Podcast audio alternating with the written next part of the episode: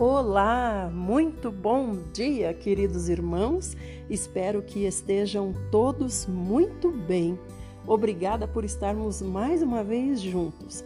Que amor de Deus ter nos dado mais um dia de vida.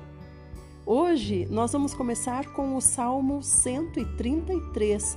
Feliz é a fraternidade dos crentes. Diz assim: como é feliz e agradável observar quando os irmãos vivem em fraternidade. É como um bálsamo precioso derramado sobre a cabeça, que desce pela barba como se fosse a barba de Arão, até a gola de suas vestes sacerdotais. É como o orvalho do Hermon quando desce sobre os montes de Sião, porquanto ali o Senhor oferece a sua bênção, vida para hoje e para toda a eternidade. Então, irmãos, quando ele fala aqui Davi disse, né? Como é bom e agradável observar que os irmãos vivem em fraternidade. Essa fraternidade é a união que o Senhor Jesus tinha falado. Mantenham o moral, porque nisso está o testemunho de que Deus está no meio de vocês. Então é uma união entre os irmãos, mas baseado no nome, baseada a união no nome do Senhor Jesus. O Senhor Jesus tem que ser o centro, senão, na verdade, nem união verdadeira não há.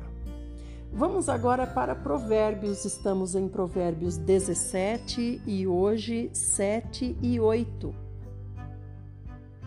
A boca do insensato é sua própria desgraça, e seus lábios uma verdadeira cilada para sua alma. As palavras do caluniador são como finas iguarias, descem até o íntimo do ser humano. Vamos para o Velho Testamento, primeiro Reis. Hoje nós vamos ler os capítulos 14 e também o 15. Aías profetiza contra Jeroboão. Então, nós já sabemos quem é Jeroboão é o rei que está governando sobre dez tribos, enquanto Roboão, filho de Salomão, governa sobre Judá e Benjamim. Agora, Jeroboão já desagradou ao Senhor. Por isso, nós vamos saber sobre essa profecia hoje. Por aquele tempo, o filho do rei Jeroboão, que se chamava Abião, ficou muito doente. Então, o rei Jeroboão solicitou a sua esposa: Levanta-te, veste um disfarce para não ser reconhecida como a mulher do rei Jeroboão e vai a Siló, onde está o profeta Aías, aquele que me predisse que eu reinaria sobre todo este povo. Leva contigo dez pães, bolos, um pote de mel e vai ter com ele Pergunta o que vai acontecer com o nosso filho e ele lhe dará a resposta. E assim fez a esposa do rei Jeroboão. Levantou-se bem cedo e foi até a cidade de Siló e entrou na casa de Aías. Ora, este não mais conseguia enxergar, porquanto a velhice já lhe paralisara os olhos. Mas Iavé disse para ele: Eis que aí vem a esposa do rei Jeroboão para te pedir um oráculo a respeito do filho que está doente, e tu lhe dirás isso e isso. Ela virá fazendo-se passar por outra pessoa. E logo que Aías ouviu o barulho de seus passos junto à porta, ele disse: Entra, esposa do rei Jeroboão. Por que te disfarças assim? Pois eu fui enviado a ti com a missão de te entregar uma triste mensagem. Portanto, volta e diz ao rei Jeroboão: Assim diz Yahvé, o Senhor, Deus de Israel: Eu te escolhi e exaltei entre o povo e te constituí líder sobre Israel, o meu povo. Tirei o reino da família de Davi e o dei a ti. Contudo, Tu não tens agido como o meu servo Davi, que guardou os meus mandamentos e me seguiu de todo o coração, buscando fazer somente o que era certo aos meus olhos. Mas tens praticado o mal, pior do que todos os que foram antes de ti. Chegaste ao ponto de construir para ti outros deuses e imagens de fundição para provocar a minha ira e viraste as costas para a minha pessoa. Por isso, farei vir a desgraça sobre a casa do rei Jeroboão. Matarei de Jeroboão até o último dos homens de sua família em Israel, que são capazes de urinar na parede, seja escravo ou livre. Varrerei os descendentes de Jeroboão até o fim, como se varre o esterco queimado até que não reste mais qualquer vestígio. Dos que pertencem a Jeroboão, os cães comerão os que morrerem na cidade, e as aves do céu se fartarão com os que morrerem no campo. Assim falou Yahvé. Agora, pois, levanta-te e vai para a tua casa. Quando entrares na cidade, o menino morrerá. Todo Israel o pranteará e o sepultará. Dos que pertencem a Jeroboão, este é o único que será sepultado, porque só nele Yahvé, o Senhor, Deus de Israel, percebeu algo de bom e agradável aos seus olhos.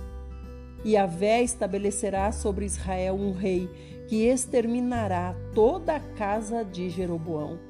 Yahvé fará Israel vacilar e tremer como o caniço que se agita na água. Arrancará Israel desta boa terra que concedeu a seus antepassados e o dispersará do outro lado do rio, o Eufrates, porque construiu e ergueu seus postes sagrados, provocando a ira de Yahvé. Esses postes sagrados que o Senhor está citando aqui através de Iaías são os dois bezerros de ouro que o rei Jeroboão construiu para que o povo pudesse sacrificar uh, nesses altares. Ele abandonará Israel por causa dos pecados que Jeroboão cometeu e que fez Israel cometer. Então, a esposa do rei Jeroboão levantou-se, partiu e foi para Tirza. Assim que ela chegou à soleira da porta da sua casa, o menino morreu sepultaram o menino, e todo o Israel o pranteou, como dissera Yahvé, por intermédio de seu servo Aías, o profeta. O restante da história de Jeroboão, as guerras que fez e o seu governo, tudo isso está escrito no livro das Crônicas dos Reis de Israel.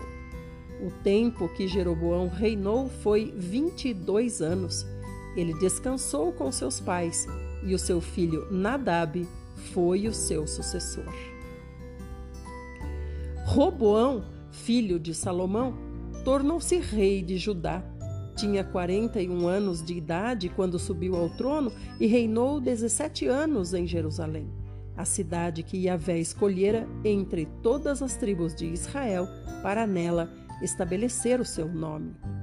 A mãe de Roboão se chamava Naamá e era da nação de Amon.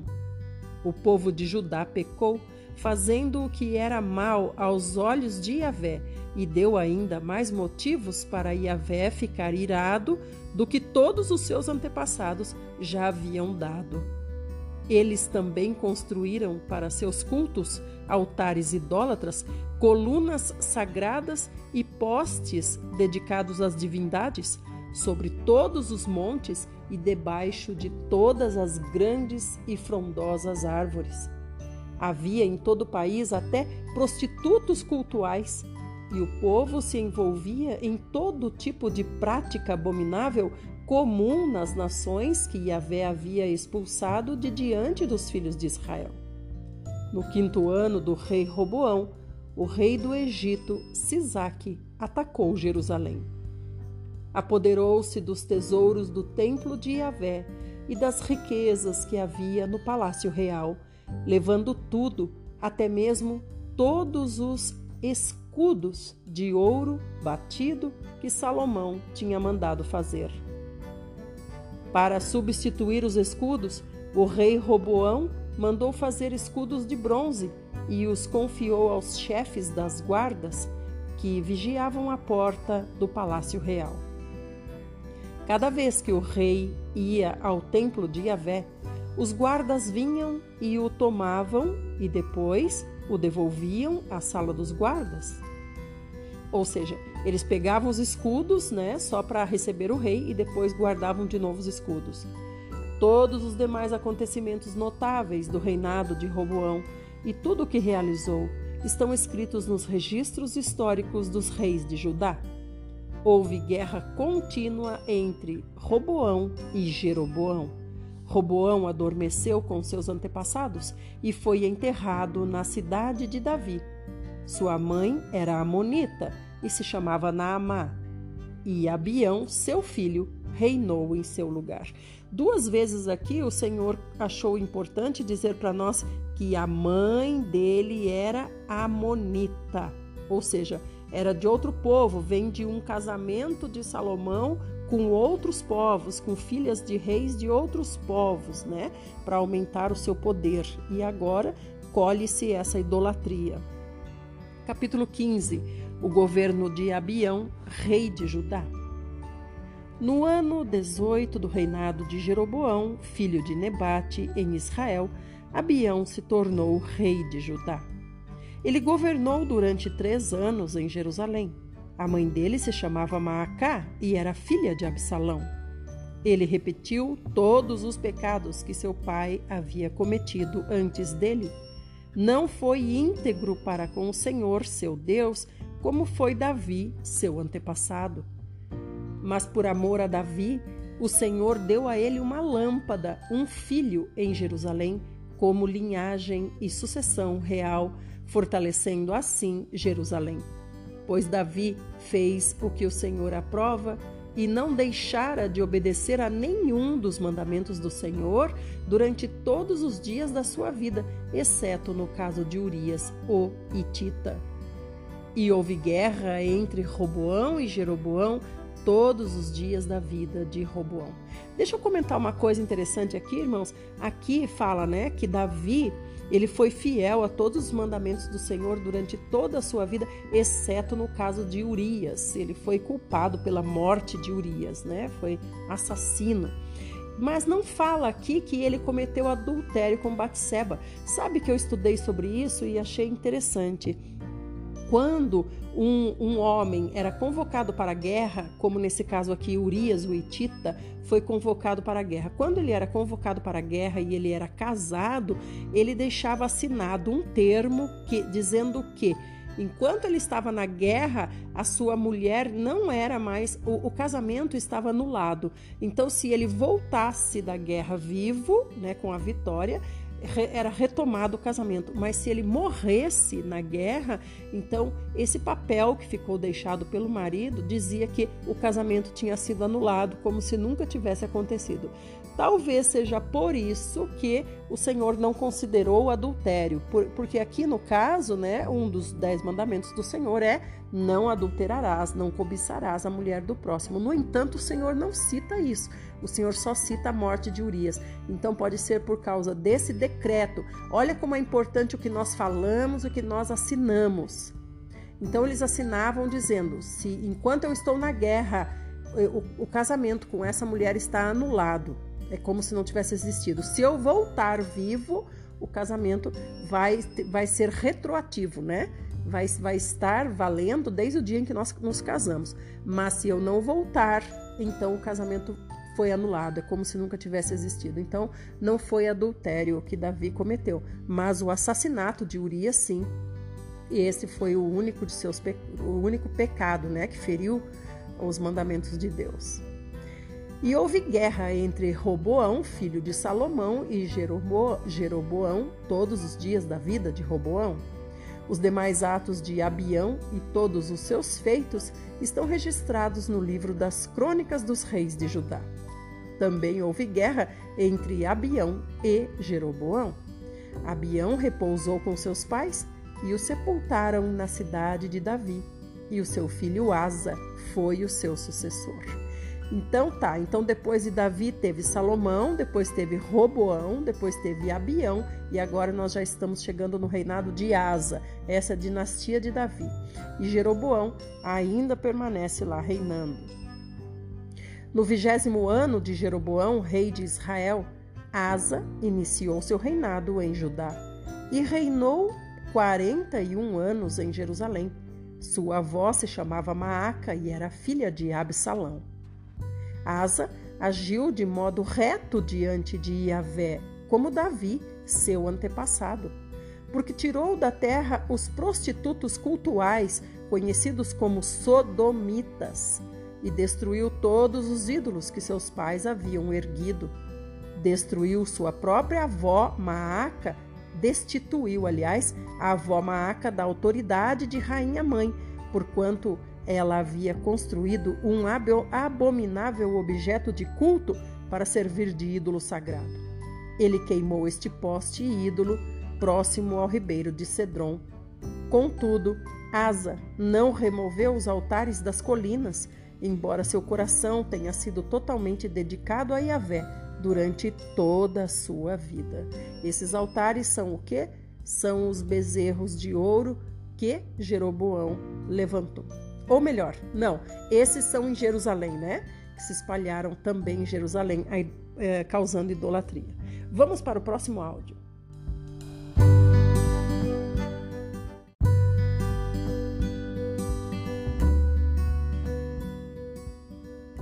Deixa eu falar um pouquinho sobre uma coisa que uh, foi citada duas vezes aqui, que são que é os prostitutos cultuais, que são esses prostitutos cultuais.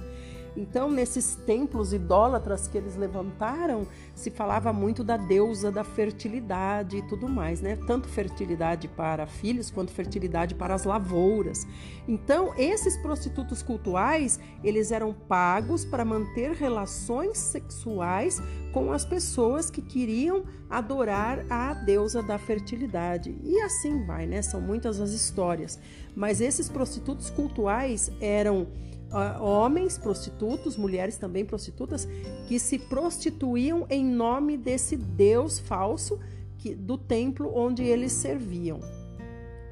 Então, continuando, Asa trouxe para o templo de Yahvé os objetos que seu pai havia consagrado e os objetos que ele mesmo dedicara, prato, ouro e vasos. E houve uma grande batalha entre Asa e Baasa, rei de Israel, durante todo o seu reinado. Pois Baasa, rei de Israel, invadiu Judá e edificou a cidade de Ramá, para que ninguém pudesse sair nem entrar no território de Asa, rei de Judá. Então Baasa tomou, eh, herdou o trono né, de Jeroboão. Então Asa tomou toda a prata e ouro que estavam depositados junto aos tesouros do templo de Yahvé e também os objetos valiosos do palácio real e os entregou nas mãos dos seus servos. O rei Asa os enviou a Ben-Hadad, filho de Tabrimon, filho de Ezion, rei da Síria, que vivia e governava em Damasco, com esta mensagem: Haja aliança entre mim e ti, entre meu pai e teu pai. Envio-te um presente de prata e ouro Vai e rompe tua aliança com Baasa, rei de Israel, para que se retire do meu território. Ben Haddad deu ouvidos ao rei Asa e enviou os chefes de seu exército contra as cidades de Israel. Conquistou Ijon, Dan, Abel Bet Maaca e todo o Quinerete, a região próxima ao lago da Galileia, além de todo o território de Naphtali.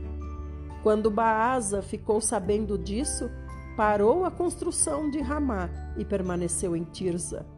Então o rei Asa determinou em todo Judá que todos, sem exceção, trouxessem as pedras de Ramá e a madeira com que Baasa edificava. Com esse material, o rei Asa mandou construir Jeba de Benjamim e Mispá. O resto da história de Asa, toda a sua valentia e todos os seus atos não estão todos registrados no livro das crônicas dos reis de Judá? Contudo, na velhice, ele ficou enfermo dos pés. Asa descansou com seus pais e foi sepultado com eles na cidade de Davi, seu antepassado. E seu filho Josafá tornou-se seu sucessor. E Nadab, filho de Jeroboão, tornou-se rei de Israel no segundo ano do reinado de Asa, rei de Judá, e governou dois anos sobre Israel. Entretanto, praticou o que o Senhor reprova, trilhando nos caminhos do seu pai e no pecado que ele tinha induzido Israel a cometer.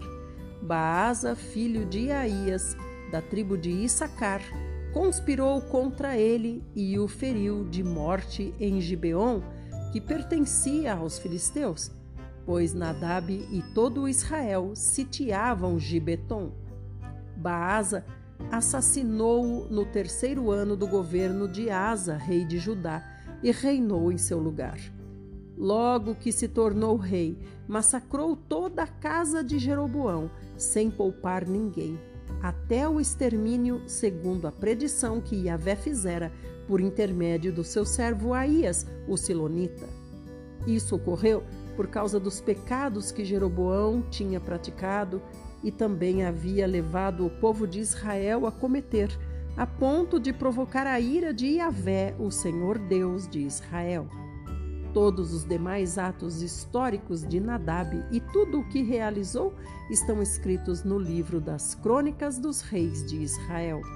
Assim, houve guerra entre Asa e Baasa, rei de Israel, durante todos os seus dias. No terceiro ano de Asa, rei de Judá, Baasa, filho de Aías, tornou-se rei sobre Israel em Tirza e reinou durante vinte e quatro anos. Ele praticou o que era mal perante Yahvé, seguindo o caminho de Jeroboão e nos erros que ele havia induzido Israel a pecar. Até aqui, nós estamos vendo então as histórias dos reis que uh, tiveram governo né, em Judá, tanto em Judá quanto em Israel. Judá representa, representa a tribo de Judá e a tribo de Benjamim também. E quando fala Israel, são as outras dez tribos. Agora nós vamos para o Novo Testamento. Nós estamos em Atos e hoje vamos para o capítulo 10, a visão do centurião crente. Havia em Cesareia um homem chamado Cornélio centurião do regimento militar conhecido como italiano. Esse homem era piedoso e temente a Deus, assim como toda a sua família. Ele era generoso em ajudas financeiras aos pobres e buscava continuamente a Deus em oração. Certo dia, por volta das três horas da tarde, ele recebeu uma visão. De forma clara, viu um anjo de Deus que, se aproximando dele, o chamou pelo nome. Cornélio, estarrecido e com os olhos fitos no anjo, indagou: Que é, Senhor? Ao que o anjo comunicou a ele: Tuas orações e esmolas aos necessitados subiram como oferta memorial à presença de Deus. Agora, envia alguns homens a Jope e manda chamar Simão, também conhecido pelo segundo nome Pedro. Ele está hospedado com Simão, o curtidor de couro, cuja casa fica à beira-mar. Assim que o anjo que lhe falava se retirou, Cornélio chamou dois dos seus servos e um soldado piedoso dentre todos que estavam a seu serviço, e compartilhando com eles tudo quanto havia se passado, os enviou até Jope. No dia seguinte, por volta do meio-dia, Pedro subiu ao terraço da casa para orar. Enquanto isso, os homens vinham pelo caminho e já estavam próximos de Jope. Aqui, amados, a gente imaginando a cena, a gente vê Pedro subindo no terraço para orar, mas lembrando que a casa é de frente para o mar, né? Que coisa linda. Então ele orava e podia também observar o mar enquanto fazia suas orações. Então, sentindo muita fome, desejou comer. Entretanto, enquanto a refeição estava sendo preparada, de repente sobreveio a Pedro um estado de completo êxtase. Então Pedro viu o céu aberto e algo parecido com um grande lençol que vinha descendo em direção à terra, amarrado pelas quatro pontas, contendo toda espécie de quadrúpedes, bem como de animais que rastejam sobre a terra e aves do céu. E em seguida, uma voz ordenou a Pedro: Levanta-te, Pedro, sacrifica e come. Porém, Pedro respondeu: De maneira alguma, Senhor, porquanto jamais comi alguma coisa profana ou impura. Contudo, a voz insistiu pela segunda vez: Não consideres impuro o que Deus purificou. Este diálogo ocorreu por três vezes e logo em seguida o lençol foi elevado novamente para o céu. Enquanto Pedro, perplexo, meditava sobre o significado da visão que ele acabara de ter, eis que aqueles homens enviados por Cornélio, havendo especulado por Simão, chegaram à porta de sua casa. Então, chamando, indagaram se ali estava hospedado Simão, também chamado Pedro. Então são dois Simão, Simão, né, irmãos Simãos? Um é o curtidor, que é o dono da casa aqui na beira da praia, e outro é o nosso Pedro. O Simão curtidor é o dono da casa e Pedro está hospedado lá. Pedro ainda refletia sobre a visão quando o Espírito lhe ordenou: Simão, Eis que estão à porta três homens que te procuram. Prepara-te, portanto, desce e não tenhas receio de ir com eles, pois eu os enviei a ti. Pedro desceu e declarou aos homens: Aqui me tendes, sou o homem a quem procurais. Qual é o motivo da vossa vinda? Então os homens lhe comunicaram: Eis que viemos da parte do centurião Cornélio, homem justo e temente a Deus, e que tem bom testemunho perante todo o povo judeu. Um santo anjo lhe ordenou que o mandasse chamar-te à sua casa, a fim de que ele possa ouvir o que tens a lhe dizer. Até aqui, amanhã nós vamos ver Pedro conversando com Cornélio. Agora, o Senhor tinha preparado o espírito de Pedro, né, trazendo esse lençol imaginário cheio de animais imundos, dizendo para o Senhor: mata, para Pedro, mata e come. E Pedro, não, de maneira alguma. Mas o Senhor estava ordenando, né? Mata e come. Não era uma coisa física, era uma visão. O Senhor estava ordenando: mata Pedro e come. Por quê? Porque o Senhor queria preparar o espírito de Pedro para os pagãos, para receber os pagãos que somos nós. Então, Pedro, ele não, não conseguiu quebrar essa tradição nele, né? Não estou falando de comer o que era proibido, estou falando de ouvir a ordem que o Senhor estava dando. O Senhor estava dando uma ordem nova: mata e come. E ele disse: não, de jeito nenhum. Então, quer dizer, nós temos que ver qual é a mensagem atual do Senhor. O que o Senhor está nos dizendo hoje, o que o Senhor está falando para nós hoje, né? Assim como ele fez com Pedro. Depois, mais para frente, nós vamos ver que Pedro realmente não pôde abraçar o ministério de pregar aos pagãos que somos nós. Coube a Paulo fazer isso, uma vez que Pedro tinha muito dessa tradição e não conseguiu realmente se misturar com os pagãos, né? Por isso uh, o Senhor levantou Paulo. Amanhã então nós continuaremos e meditando sobre isso durante o dia de hoje. Quando nós não obedecemos, o Senhor não fica mil anos ali insistindo conosco para que nós o, o obedeçamos, mas o Senhor se levanta outra pessoa em nosso lugar, uma pessoa que realmente siga o Cordeiro de perto e que não esteja presa a tradições. Fiquem bem e até amanhã, se o nosso maravilhoso Senhor Jesus assim o fizer.